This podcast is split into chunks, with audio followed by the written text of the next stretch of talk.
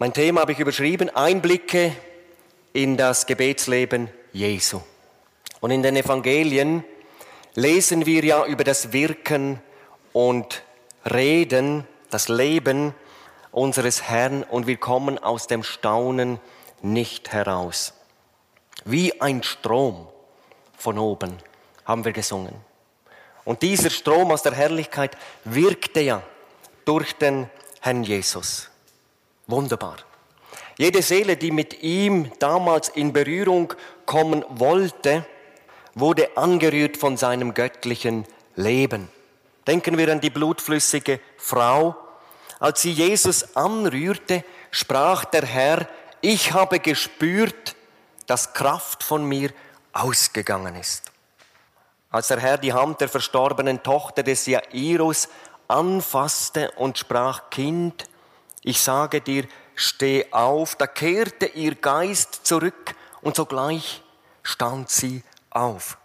Als Jesus den mächtigen Sturm auf dem See in sofortige Stille verwandelte, sprachen die Jünger, wer ist denn dieser? Ich kann mir vorstellen, dass sie vielleicht auch mal die Gelegenheit genutzt haben, miteinander zu reden. Vielleicht die Frage gestellt haben, was ist der Grund für diese Wunder, für diese Zeichen? Was macht er, dass solches geschehen kann? Da hat vielleicht ein anderer gesagt, schaut mal, am Morgen, wenn wir aus dem Bett kommen, dann ist er schon irgendwo am Beten. Und am Abend, wenn wir zu Bett gehen, dann sagt er, ich gehe noch auf den Berg, ich will Gemeinschaft mit meinem Vater, ich gehe beten. Und wenn wir irgendwo unterwegs sind mit ihm, dann sagt er auf einmal, ich gehe noch einen Steinwurf weg, ich gehe beten. Ich glaube, die Zeit im Gebet ist der Grund, warum so viel konzentriertes göttliches Leben, göttliche Kraft durch ihn hindurchfließt. Was denkt ihr? Stimmt das? Ja, das war das Geheimnis seines Erdenwirkens. Denn der Herr sagt zweimal in Johannes 5, ich kann nichts aus mir tun. Und in Johannes 14, es sind nicht meine Werke, sondern der Vater tut die Werke, der in mir ist. Ich bin nur Werkzeug. Darum wollen wir einen Einblick uns verschaffen ins Gebetsleben Jesu. Und als ich mich vorbereitet habe, habe ich einfach wieder neu gespürt, es ist ein Stück Himmel, wenn wir Johannes 17 aufschlagen. Das hohe priesterliche Gebet. Gott selber spricht in menschlicher Sprache. Johannes 17 ab Vers 1. Ausgesprochen wurden die Worte zwischen dem letzten Abendmahl und dem Garten Gethsemane, bevor Jesus den Bach Kidron Richtung Ölberg überquerte. Und achtet mal darauf, wie oft dieses Wort gegeben vorkommt. Solches redete Jesus und hob seine Augen auf zum Himmel und sprach, Vater, die Stunde ist gekommen, verherrliche deinen Sohn, auf dass dein Sohn dich auch verherrliche wie du ihm Macht gegeben hast über alles Fleisch, auf das er ewiges Leben gebe allen, die du ihm gegeben hast. Das ist aber das ewige Leben, dass sie dich, der du allein wahrer Gott bist und den du gesandt hast, Jesus Christus, erkennen. Ich habe dich verherrlicht auf Erden und das Werk vollendet, das du mir gegeben hast dass ich es tun sollte. Und nun verherrliche du mich, Vater, bei dir selbst mit der Herrlichkeit, die ich bei dir hatte, ehe die Welt war. Ich habe deinen Namen den Menschen offenbart, die du mir aus der Welt gegeben hast. Sie waren dein und du hast sie mir gegeben und sie haben dein Wort bewahrt. Nun haben sie erkannt, dass alles, was du mir gegeben hast, von dir ist. Denn die Worte, die du mir gegeben hast, habe ich ihnen gegeben, und sie haben sie angenommen und haben wahrhaftig erkannt, dass ich von dir ausgegangen bin und haben geglaubt, dass du mich gesandt hast. Ich bitte für sie, nicht für die Welt bitte ich, sondern für die, die du mir gegeben hast, denn sie sind dein. Alles, was mein ist, das ist dein. Und was dein ist, das ist mein. Und ich bin in ihnen verherrlicht. Und ich bin nicht mehr in der Welt. Mal Klammer auf. Gemeint ist nicht mehr in der leiblich-irdischen Gemeinschaft, in der Menschenwelt. Der Abschied ist nahe. Andere Übersetzung, ich bleibe nun nicht mehr länger in der Welt, könnte man sagen. Sie bleiben. Und ich komme zu dir, heiliger Vater. Erhalte die, welche du mir gegeben hast in deinem Namen, dass sie eins seien gleich wie wir. Solange ich bei ihnen war in der Welt, erhielt ich sie in deinem Namen, die du mir gegeben hast. Die habe ich bewahrt und keiner von ihnen ist verloren außer dem Sohn des Verderbens, auf das die Schrift erfüllt würde. Nun aber komme ich zu dir und rede solches in der Welt, auf dass meine Freude in ihnen vollkommen sei. Ich habe ihnen dein Wort gegeben und die Welt hat sie gehasst, denn sie sind nicht von der Welt, wie auch ich nicht von der Welt bin. Ich bitte nicht, dass du sie aus der Welt nehmest, sondern dass du sie bewahrst vor dem Bösen. Sie sind nicht von der Welt, gleich wie auch ich nicht von der Welt bin. Heilige sie in deiner Wahrheit, dein Wort ist Wahrheit. Gleich wie du mich gesandt hast in die Welt, so habe auch ich sie in die Welt gesandt. Und ich heilige mich selbst für sie, auf dass auch sie geheiligt seien in der Wahrheit. Ich bitte aber nicht allein für sie, sondern auch für die, die durch ihr Wort an mich glauben werden, auf dass sie alle eins seien, gleich wie du, Vater, in mir und ich in dir, dass auch sie in uns eins seien, auf dass die Welt glaube, dass du mich gesandt hast.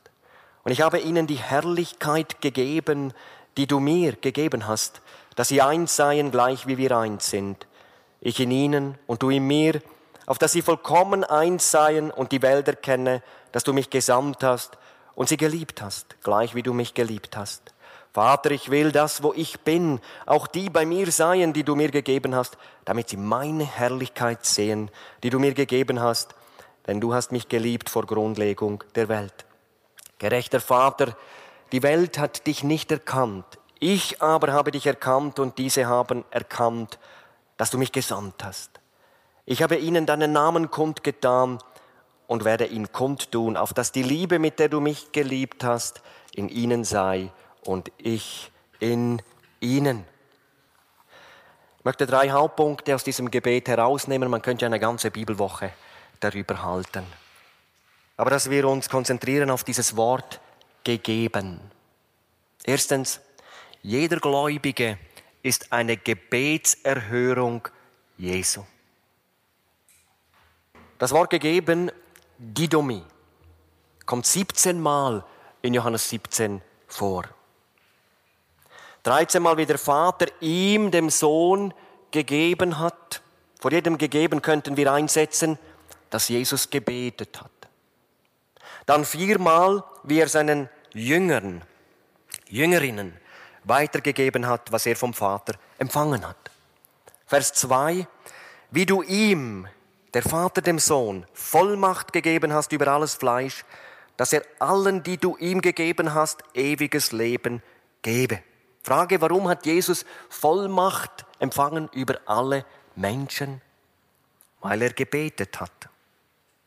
Im Psalm 2, Vers 8 steht, dort wird der Sohn Gottes aufgefordert vom Vater, fordere von mir und ich will dir die Nationen zum Erbteil geben, zu deinem Besitz, die Enden der Erde. Das heißt jetzt aber nicht, dass automatisch alle Menschen gerettet werden. Es gibt Menschen, die wollen nichts wissen von Jesus und von ewigem Leben. Doch hört, Jesus hat nicht nur Vollmacht, ewiges Leben zu geben, sondern er hat auch Vollmacht, Menschen zu verdammen. So steht es in Johannes 5, Vers 27. Er hat ihm, der Vater dem Sohn, Vollmacht gegeben, Gericht zu halten. Dieser Jesus, der vor 2000 Jahren in diese Welt gekommen ist und sein Leben in vollkommener Liebe für alle Menschen dahingegeben hat, wird wiederkommen, um die Menschheit zu richten. Und er wird einst ein unbestechlicher Richter sein. Das heißt, der unerlöste Mensch, wenn man das so überdenkt, lebt jede Sekunde in großer Gefahr. Denken wir an die Katastrophe von Genua, 14. August 2018, der Brückeneinsturz Ponte Morandi. Die Menschen fühlten sich völlig sicher. Aber in einer Sekunde stürzte ein Teil dieser Brücke ein und viele Menschen wurden in die Tiefe gerissen. 43 kamen damals ums Leben. Der unerlöste Mensch wandelt sozusagen auf einer morschen Decke über der Hölle. Aber Jesus hat für uns gebetet, dass wir zum Glauben an ihn kommen. Denken wir einmal kurz, wie das bei mir war. Denn jeder hat seine Geschichte. Unser Gast, ich habe sie in der Bruderhand damals kennengelernt, als wir oder als ich dort noch einen Dienst hatte in, in Zusammenhang mit einem Evangelisationsdienst. Und ich habe erfahren, dass der Herr sie finden durfte. Die Bruderhand hatte eine Aktion gestartet, Traktate verschickt, und zwar haben sie sich gefragt, wo gibt's am wenigsten Gemeinden? Und der Herr hat ihnen das Saarland aufs Herz gelegt. Ich kann jetzt nicht die ganze Geschichte erzählen, aber sie war schon angesprochen worden von einer gläubigen Frau. Und dann kam die Corona-Zeit, die Gottesdienste konnten nicht mehr stattfinden und sie wurde dann mal angefragt, ob sie äh, bereit wäre, einen Dienst zu tun, um ältere Menschen zu besuchen. Und so kam sie dann mit so einem Traktat in Verbindung. Und dort stand dann auch drauf, dass man bei der Bruderhand auch mitarbeiten kann. Und das hatte sie auf einmal auf dem Herzen. Dort mal einfach mit dabei sein, mithelfen, Missionsarbeit. Und dann kam dieses Gespräch mit dem ehemaligen Missionsleiter und seiner Frau und da bekehrte sie sich. Da wurde sie von neuem geboren. Ist noch nicht ein Jahr her. Inzwischen ist sie getauft, hat das bekannt vor anderen Menschen, vor der unsichtbaren Welt. Sie ist ein Gotteskind. Sie ist froh geworden. Viele Lasten, die auch im Leben da waren, hat der Herr hinweggenommen. Und er gibt ihr täglich die Kraft, ein Leben zu seiner Ehre zu führen. Sie hat viel unterstützt bei uns daheim. Wir sind auch froh über diese Zeit. Und ja, sie wird heute weiterziehen und wünsche ihr natürlich Gottes reichen Segen auch weiterhin auf ihrem Weg mit Jesus. Wie wir ewiges Leben empfangen, sagt der Herr in Vers 3. Dies aber ist das ewige Leben, dass sie dich, den allein wahren Gott und den du gesandt hast, Jesus Christus, erkennen. Erkennen bedeutet mehr als verstehen. Erkennen bedeutet verschmelzen, eins werden, ineinander übergehen. In 1. Mose 4, Vers 1 lesen wir, Adam erkannte seine Frau Eva und sie wurde schwanger und gebar kein. Durch die natürliche Geburt wird man ein richtiges Menschenkind und hat Anteil an diesem Leben. Durch die Wiedergeburt, die zweite Geburt, diese göttliche Zeugung, wird man ein richtiges Gotteskind und bekommt Anteil am ewigen Leben. Das ist eigentlich die Bedeutung von Erkennen. Und jetzt noch etwas Wichtiges. Wir wissen, dass eine Frau nicht immer empfänglich ist für die Zeugung irdischen Lebens. Und genauso ist es auch im Geistlichen. Ein Mensch, ein Sünder ist nur dann empfänglich, gezeugt zu werden mit ewigem Leben, wenn er sein altes Leben einmal herausgibt, indem er sich bekehrt, Sünden bekannt und dieses neue Leben in Jesus Christus hineinnimmt. Wer Jesus Christus aufnimmt als seinen Herrn, der wird von Gott gezeugt, geboren. Das ist die Voraussetzung. Jemand hat mal gesagt, Gott baut seinen Tempel nicht auf unserem Misthaufen. Bevor dieses neue Leben hereinkommen kann, muss das Alte einmal heraus. Dann kann es zu dieser Verschmelzung, zur Berührung mit der göttlichen Kraft, zum Einswerden kommen und die Tatsache, dass jeder Gläubige eine Gebetserhörung Jesu ist, sehen wir auch in der Berufung der zwölf Jünger. Aber nicht alle waren bereit, ihr eigen Leben aufzugeben. Nicht alle waren echte Jünger. Wir lesen in Lukas 6, Vers 12, dass Jesus eine ganze Nacht gebetet hat, bevor er seine Jünger berufen hatte, ausgewählt hatte. Und dann steht, und als es Tag wurde, rief er seine Jünger herbei und erwählte aus ihnen zwölf, die er auch Apostel nannte. Und dann werden sie aufgezählt, Simon und so weiter. Und dann steht Judas, der zum Verräter wurde. Ihr Lieben, Judas mag ganz nahe dran gewesen sein. Einen Schritt, vielleicht einen Millimeter, wie dieser reiche Jüngling, der ja ewiges Leben wollte. Doch er wurde nie ein echter Jünger. Spurgeon sagte mal, eine echte Bekehrung lässt sich ebenso wenig verbergen wie ein Licht in einem dunklen Zimmer. Und der Herr sagt in diesem Gebet im Blick auf seine Jünger, keiner ist von ihnen verloren, Vers 12, als nur der Sohn des Verderbens, damit die Schrift erfüllt werde. Jesus nennt Judas Sohn des Verderbens. Denn dieses Einssein, diese Verschmelzung, dieses ineinander Übergehen hat Judas nie erlebt. Er ging in die ewige Nacht. Er gehörte nie zu den Schafen, obwohl man seinen Charakter erst am Schluss oder ob sich, dass sich das erst am Schluss dann so gezeigt hat. Und das war auch eine Erfüllung vom Psalm 41, Vers 10. Dort steht selbst mein Freund, auf den ich vertraute, der mein Brot aß, hat die Verse gegen mich erhoben. Jesus betet zum Vater, der Vater zieht zum Sohn, doch die Entscheidung überlässt der Herr jedem Einzelnen. Der Mensch muss sich selber entscheiden. Wir kommen zum zweiten Punkt. Jesu Gebet um Bewahrung seiner Jünger vor dem Bösen. Jeder Gläubige ist eine Zielscheibe Satans. Wer Jesus Christus nachfolgt, wird mit Verführung, mit Täuschung und Angriffen konfrontiert. Unser Text sagt, Jesus betet für seine Nachfolger. Vers 15. Vater, ich bitte nicht, dass du sie aus der Welt wegnimmst, sondern dass du sie bewahrst vor dem Bösen.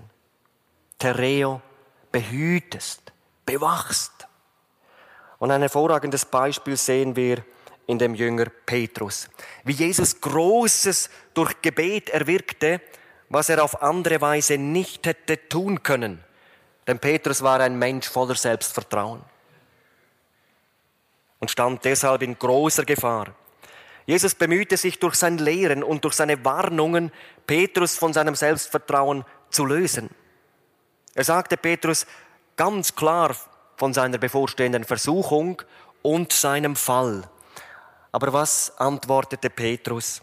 Wenn sich auch alle an dir ärgern, ich werde mich niemals ärgern.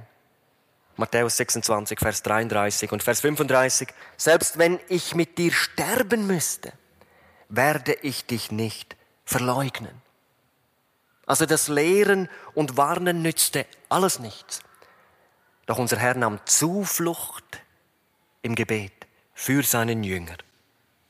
Lukas 22, Vers 31 und 32, dort sagt Jesus, Simon, Simon, siehe, der Satan hat euer begehrt, euch zu sichten wie den Weizen, ich aber habe für dich gebetet, dass dein Glaube nicht aufhöre. Satan bekam, was er begehrte. Er bekam Simon sozusagen in sein Sieb und sichtete ihn. Und wie schlimm wurde Simon dazu gerichtet. Doch während der ganzen Zeit, in der Satan ihn sichtete, betete unser Herr. Und Petrus blieb bewahrt, obwohl er in Satans Sieb war. Und worüber wir nur staunen können, Satan erreichte mit seinem Sichten nur, dass einiges von der Spreu abfiel. Simon kam als reinerer Weizen aus dem Sieb heraus. Die Fürbitte unseres Herrn für seine Jünger verwandelte den Simon, der Jesus dreimal verleugnete, dabei sogar schwor und fluchte, in den Petrus, den Felsenmann, der später eine Säule in der Gemeinde wurde. Doch, doch Petrus vergoss bittere Tränen. Das ist ein Zeichen für einen reinigenden Prozess. Aber seine Erfahrung war dann die Rückkehr ins Einssein mit Jesus. Und solche Tränen sind Gold wert. Solche Tränen sind Gold wert. Vielleicht bist du in den Fallstrick des Teufels geraten. Wir leben in einer Zeit großer Gefahren. Verführung, dass auch Gläubige sich mit Dingen, mit Dingen mehr beschäftigen als mit der Bibel und Zuflucht nehmen im Gebet. Doch der beste Weg ist der Kreuzesweg. Auf Golgatha liegt nämlich immer Vergebung bereit. Dort ist auch das eigene Ich gekreuzigt worden. Dort wird das Herz erneuert. Dort hat Jesus alles getragen und vollkommen bezahlt. Er ist für alles gestorben. All unser Versagen und auch wir versagen. All unser Versäumen, alle Sünde, ja wirklich alles, alles, alles, was uns bedrückt, auch aus eigener, aus eigener Schuld, dürfen wir zu Jesus bringen.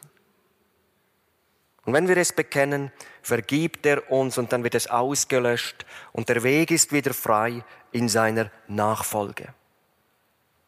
Ich denke auch in der Einleitung, wachet, das ist ein Wort, ein prophetisches Wort für unsere Zeit.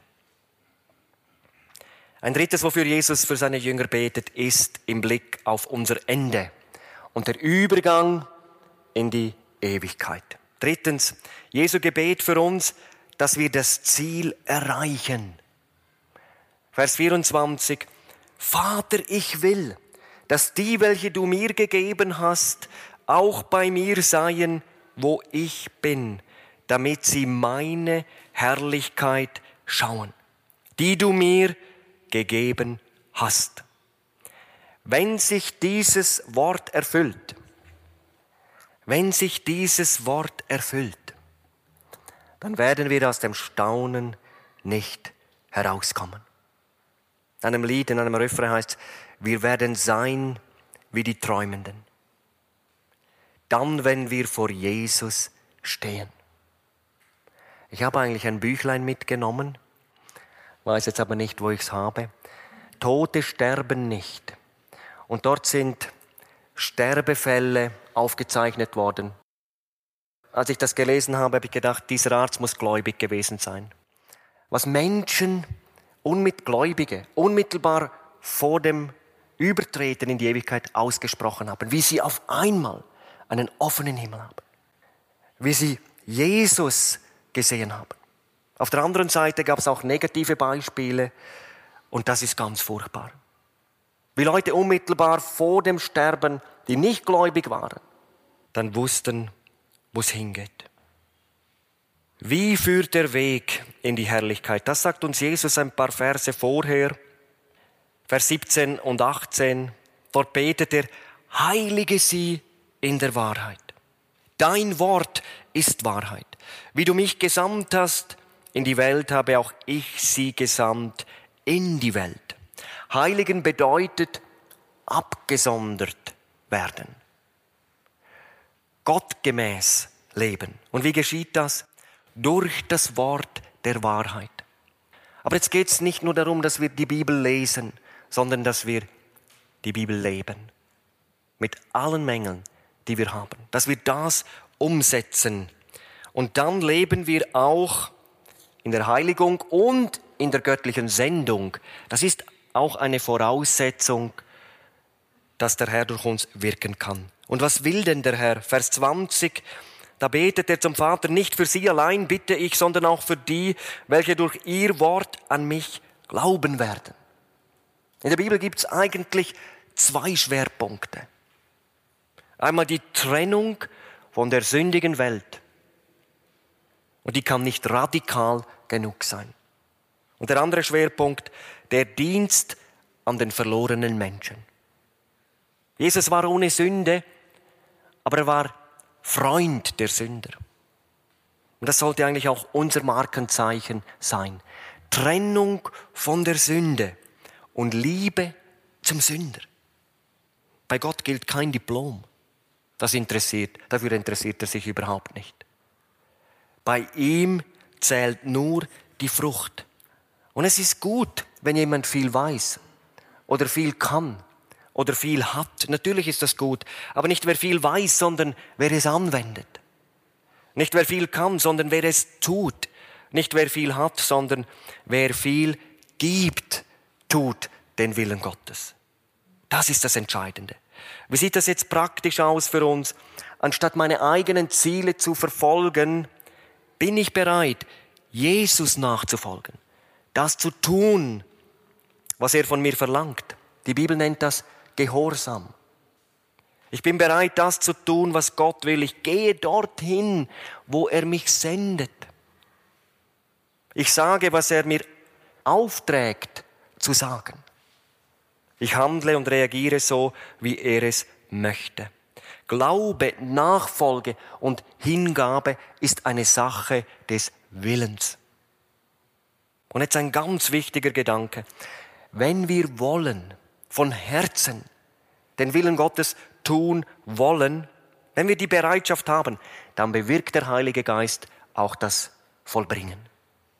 Dinge, die für uns unmöglich scheinen, wenn wir bereit sind, wenn wir etwas lesen, der Herr möchte das oder vielleicht uns eingibt, mach das, dann schenkt der Heilige Geist das Vollbringen. Wir haben auch wunderbare Beispiele in der Bibel. Apostelgeschichte 8, dort lesen wir im Vers 26, ein Engel des Herrn redete zu Philippus und sprach, steh auf und geh auf die Straße gegen Süden, der von Jerusalem nach Gaza hinabführt. Und er geht. Und ein Kämmerer, der Kämmerer kommt zum Glauben an ihn, an Jesus.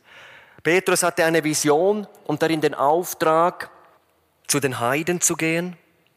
Apostelgeschichte 10, Vers 19.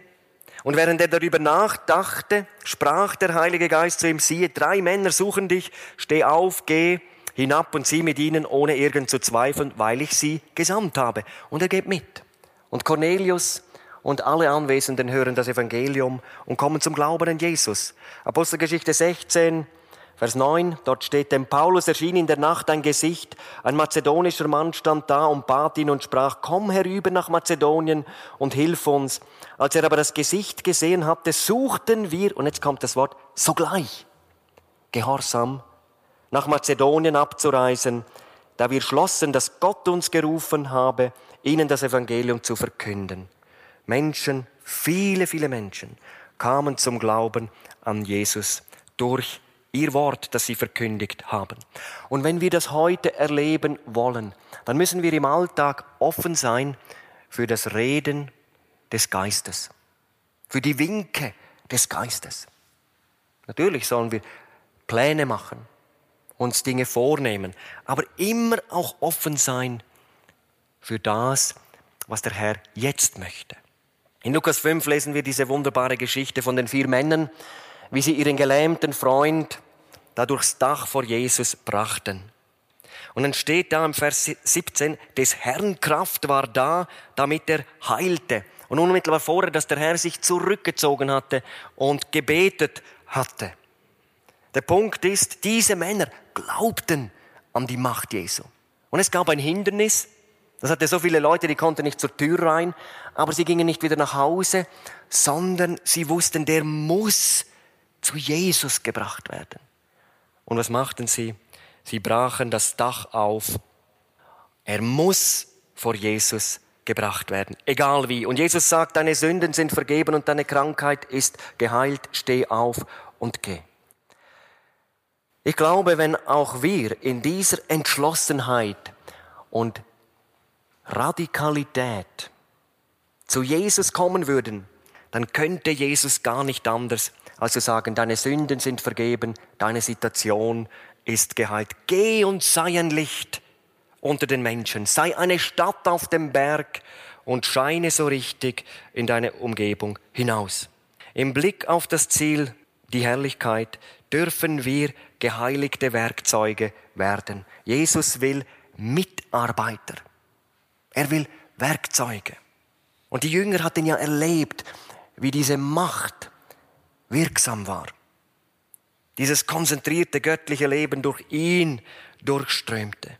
Und sie erkannten auch den Grund im Gebet. Und sie kamen dann zu Jesus, Lukas 11, Vers 1. Jesus war wieder im Gebet, hatte sich zurückgezogen. Und als er dann aufhörte zu beten, dann sagten die Jünger, Herr, lehre uns beten. Denn das, was geschieht durch dich, das wollen wir auch erleben. Dass Menschen angerührt werden von der Kraft, von deiner Kraft, Herr. Die Jünger fragten also, was müssen wir denn tun, damit solche Dinge geschehen? Und die Antwort gibt Jesus in Vers 9, Lukas 11, bittet.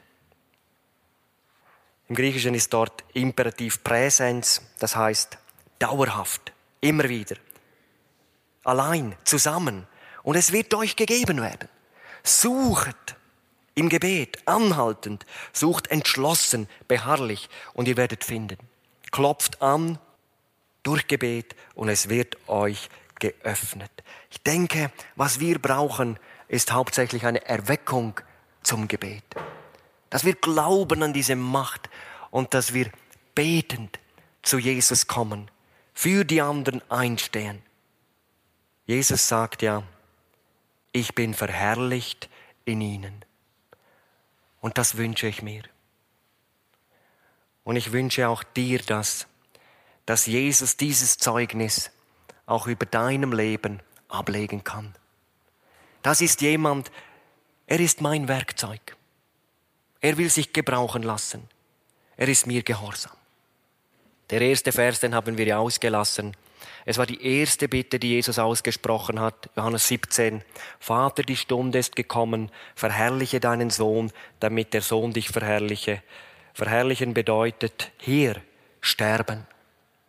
Doxazo, ehren, rühmen, preisen. Wahre Anbetung heißt sich ganz Gott hingeben.